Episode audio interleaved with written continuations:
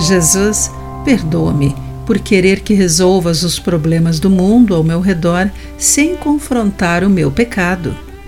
Olá, querido amigo do Pão Diário, muito bem-vindo à nossa mensagem de encorajamento e esperança do dia. Hoje vou ler o texto de Glenn Peckion com o título Um Problema. Alguns anos atrás, um pica-pau começou a bater no tapume da nossa casa. Pensamos que o problema era apenas externo. Meu filho e eu subimos por uma escada até o sótão e fomos pegos de surpresa por um pássaro voando. O problema era pior do que suspeitávamos. Estava dentro da nossa casa. Quando Jesus chegou a Jerusalém, a multidão esperava que ele resolvesse seus problemas exteriores a opressão pelos romanos. Eles foram à loucura gritando: Hosana, filho de Davi, bendito é o que vem, em nome do Senhor.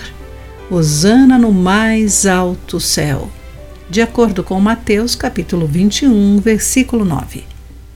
Era o momento que aguardavam. O rei enviado por Deus tinha vindo. Se o libertador escolhido por Deus começasse a reformar as coisas, não começaria pelos errados do lado de fora.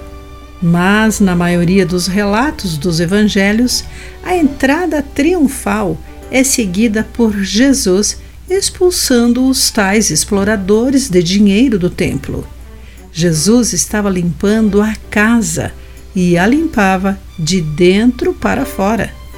É o que acontece quando damos as boas-vindas a Jesus como Rei ele vem para acertar as coisas, a começar por nós, e nos faz confrontar o mal em nosso interior.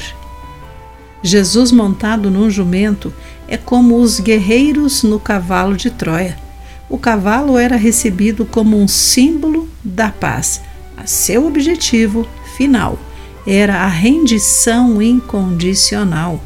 Jesus, nosso Rei, exige o mesmo de nós.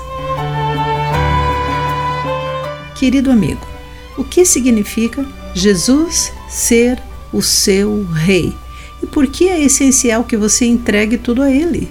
Pense nisso. Aqui foi Clarice Fogaça com a mensagem do dia.